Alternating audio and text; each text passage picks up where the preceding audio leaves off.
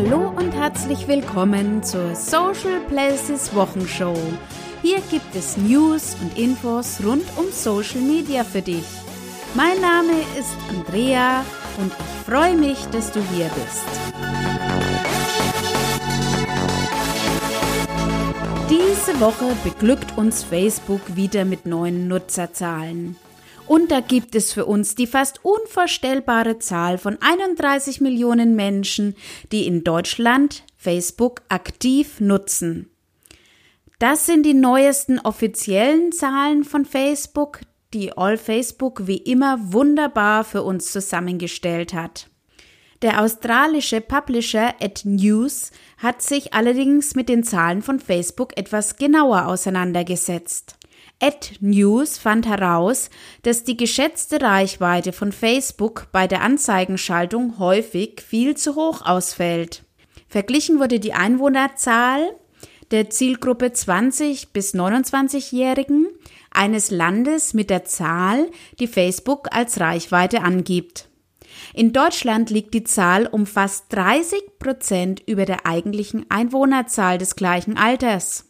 So sind hier 9,2 Millionen Twents registriert und die von Facebook geschätzte Zahl liegt bei 12,2 Millionen. Was ist da los? Facebook versucht natürlich diese Situation zu erklären. Hier werden zum Beispiel auch die Menschen mit einbezogen, die zwar nicht in dem Land leben, aber sich dort gerade aufhalten. Sicherlich fallen mir da noch ein paar Erklärungen mehr dazu ein, wie zum Beispiel doppelte Facebook-Profile, Fake-Profile, Angaben falschen Geburtsjahres und so weiter. Aber trotzdem lässt gerade diese riesige Diskrepanz einen faden Beigeschmack zurück. Wir wollen aber doch nicht zu kritisch mit Facebook umgehen. Frei nach dem Motto große Macht bedeutet auch große Verantwortung, ist Facebook ja ständig bemüht, uns die Zeit auf Facebook so schön wie nur möglich zu machen. Sowohl für die Administratoren als auch für den User. So bietet Facebook zum Beispiel Unternehmen einige Tools an, die eigentlich die Arbeit erleichtern sollten. Aber sind wir mal ehrlich, da verliert man so manches Mal fast den Überblick. Deshalb habe ich diese Woche gleich drei Guides für dich, die dir einen besseren Überblick über die einzelnen Tools verschaffen. Das ist erstens der Guide zum Facebook Business Manager, wann nutzen, wann nicht, wie einrichten von All Facebook. Dann der Guide zum Facebook Seitenmanager, die eigene Seite am Smartphone verwalten, ebenfalls von All Facebook. Und schließlich der dritte Teil der Serie Facebook-Anzeigen für Einsteiger von Basic Thinking. Die beiden anderen Teile der Serie habe ich schon in den vergangenen Wochen vorgestellt. Ich setze dir alle Links zu den Guides in die Show Notes sowie natürlich alle anderen Links zu den hier erwähnten Beiträgen. Ja, und manchmal ist es auch gar nicht so einfach, es jedem recht zu machen. Auch für Facebook nicht. Facebook hat der Musikindustrie einen riesigen Deal vorgeschlagen, so schreibt es die Süddeutsche am Montag. Es soll wohl um 100 Millionen Dollar gehen. Und die Frage, die die Süddeutsche in diesem Artikel stellt, ist, ob die Deals mit Facebook für den Pop ein Teufelspaket sind. Ich bin gespannt, ob der Deal wirklich zustande kommt und wenn ja, in welchem Umfang eine kostenlose Nutzung für den User möglich sein wird. Aber nicht nur Facebook selbst versucht Gutes zu tun, nein, Facebook möchte dir den Weg, selbst Gutes zu tun, in Zukunft verkürzen. Deshalb gibt es jetzt den Donate-Button für Non-Profit-Organisationen zukünftig auch in Europa. Der Spenden-Button funktioniert genauso wie der Call-to-Action-Button. Außerdem gibt es auch die Möglichkeit, einen Spendenaufruf zu starten. Dies gilt aber nicht nur für Non-Profit-Organisationen. Wie das alles genau abläuft und welche Möglichkeiten du in diesem Bereich hast, findest du im Blogbeitrag von All Facebook. Geht live, wenn nicht jetzt, wann dann? Wie lange bleibt die hohe Sichtbarkeit von Instagram Live noch bestehen?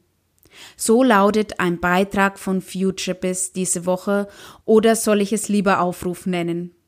Ja, ich denke auch, dass dies wirklich eine wunderbare Möglichkeit ist, um auf sich aufmerksam zu machen. Nur hat diese Sache leider einen Haken.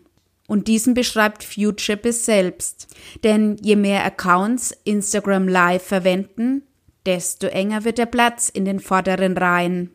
Aber auch hier gilt, überzeuge mit wertvollen Content. Deine Fans werden es dir danken. Aber so wie es aussieht, geht Facebook mit Instagram hier einen Schritt weiter. Es ist kein Geheimnis, dass die Instagram Stories boomen, was man allerdings von den Facebook Stories nicht behaupten kann. Und das soll sich jetzt ändern. Laut All Facebook gibt es einen Test, dass die Instagram Stories auch auf Facebook geteilt werden können.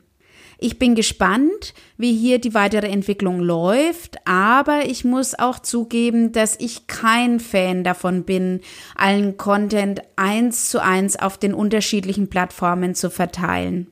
Und ich finde auch, dass jede Plattform so ihren ganz eigenen Reiz hat, so wie Twitter zum Beispiel. Hier kam diese Woche die gute Nachricht auf internetworld.de, dass die Beschränkung auf 140 Zeichen weiterhin bestehen bleibt. Und das ist auch gut so.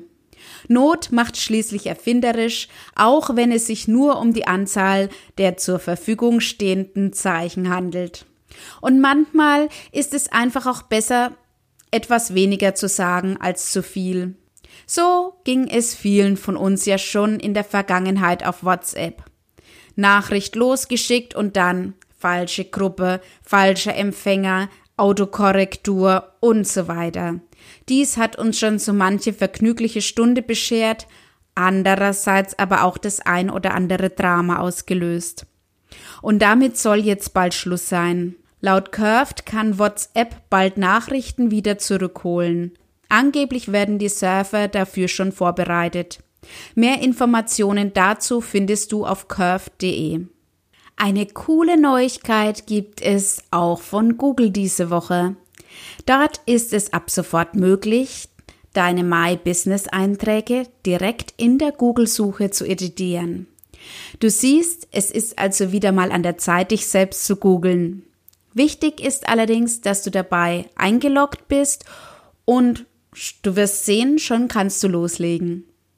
Um eine Sache kommen wir aber auch in Social Media diese Woche überhaupt nicht drum. Und das wird sich bestimmt nächste Woche nicht ändern. Es geht um die, du kannst es dir schon denken, anstehende Bundestagswahl. Das Netz ist voll davon und wir können zuschauen, wie sich Politiker und Parteien durch Social Media durchschlagen. Ich distanziere mich für diese Woche bewusst davon, da ich mit diesem Podcast Menschen dabei helfen will, Social Media für ihr Produkt oder ihr Projekt zu nutzen. Eine Wahlkampfanalyse ist, glaube ich, dafür nicht unbedingt hilfreich. Hilfreich ist vielmehr ein Artikel mit dem Titel Nützlicher Content, der Klebstoff, der dich mit deinem Publikum verbindet. Von Tanja Josche auf zielbar.de. Der Titel allein sagt für mich schon alles aus und ich hoffe auch, bei dir regt sich da ein positives Gefühl. Ich möchte dir diesen Artikel wirklich gerne als Lektüre ans Herz legen, weil er wirklich wunderbar zusammenfasst, um was es bei nützlichen Content wirklich geht. Deshalb wünsche ich dir und auch mir selbst, dass wir in der kommenden Woche nicht nur Content um des Contents willen produzieren, sondern, wie heißt es immer so schön, einen wirklichen Mehrwert schaffen. In diesem Sinne hören wir uns kommende Woche wieder am Freitag, genau pünktlich zum Herbstanfang. Ich bin gefühlt zwar schon mittendrin im Herbst, aber bin trotzdem positiv gestimmt und freue mich darauf, was dieser goldene Herbst für uns bereithält. Ich hoffe, dir hat diese Episode gefallen. Wenn ja, dann freue ich mich über eine Bewertung von dir bei iTunes. Außerdem freue ich mich selbstverständlich, wenn wir uns auch auf Facebook, Twitter oder Instagram wieder hören, sehen oder vielleicht auch lesen. Ansonsten kannst du ab Freitag wieder die neuesten Social Media News hören und ab Montag wieder auf meinem Blog lesen. Bis dahin, lass es dir gut gehen. Alles Liebe. Tschüss.